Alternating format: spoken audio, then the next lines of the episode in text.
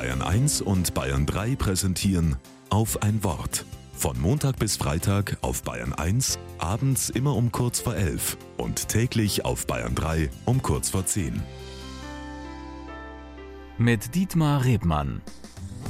Wir Menschen sind sehr verletzlich, geben es aber nicht gerne zu.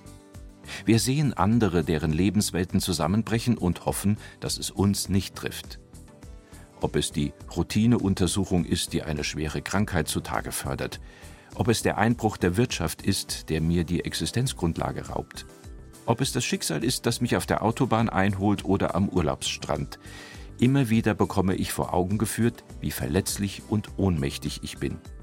Es gibt also viele Gründe, sich Sorgen zu machen, denn das Leben ist ständig bedroht. Und selbst wenn alles glatt läuft, im Beruf und in der Familie, wenn jemand sich glücklich nennen kann, weil die Karrierewünsche erfüllt werden und die Beziehungen gelingen, wenn die Zukunft finanziell abgesichert ist und keine Erkrankungen den Körper schwächen, selbst dann steht das ganze Leben unter einer unsichtbaren Bedrohung.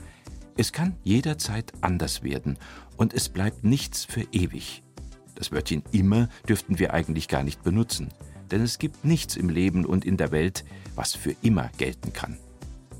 Dass ich mich mit dieser Tatsache nicht abfinden kann, führt vielleicht zu allerlei krampfhafter Bemühungen, die das Leben oft erschweren.